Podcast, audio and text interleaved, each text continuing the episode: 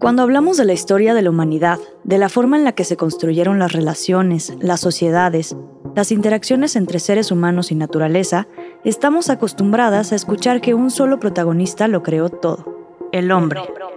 En nuestro imaginario social reside con frecuencia un hombre haciendo prácticamente todo, ese que nos pintaron en los libros de texto, caminando con el rabo tapado, a un lado de su mamut cruzando el estrecho de Bering. Sin embargo, lo que nos han contado es solo una parte de la historia. Yo soy Karenia. Yo soy Paloma. Y yo Sofía. Y esta es la historia jamás contada. Resulta complicado para la humanidad saber diferenciar cuándo y por qué nos separamos de la naturaleza y en qué momento empezamos a verla como algo ajeno a nuestra existencia.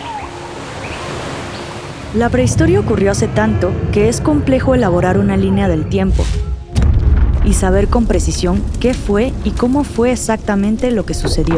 ¿Por qué nos cuestionamos esto si ha pasado tanto tiempo? Porque para poder avanzar necesitamos observar el pasado y entender el presente. Para transformar lo que hoy conocemos y luchamos por erradicar, la desigualdad de género. Pero entonces, ¿Cómo fue que el hombre decidió convertirse en el protagonista de la historia?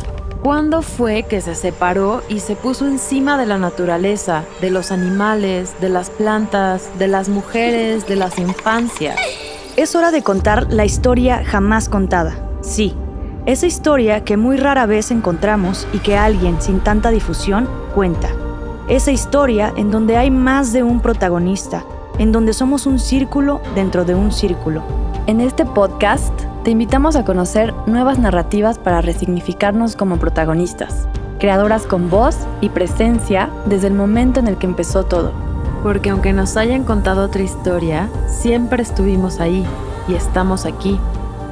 Encuentra la historia jamás contada en Spotify, Apple Podcast o donde sea que escuches podcast.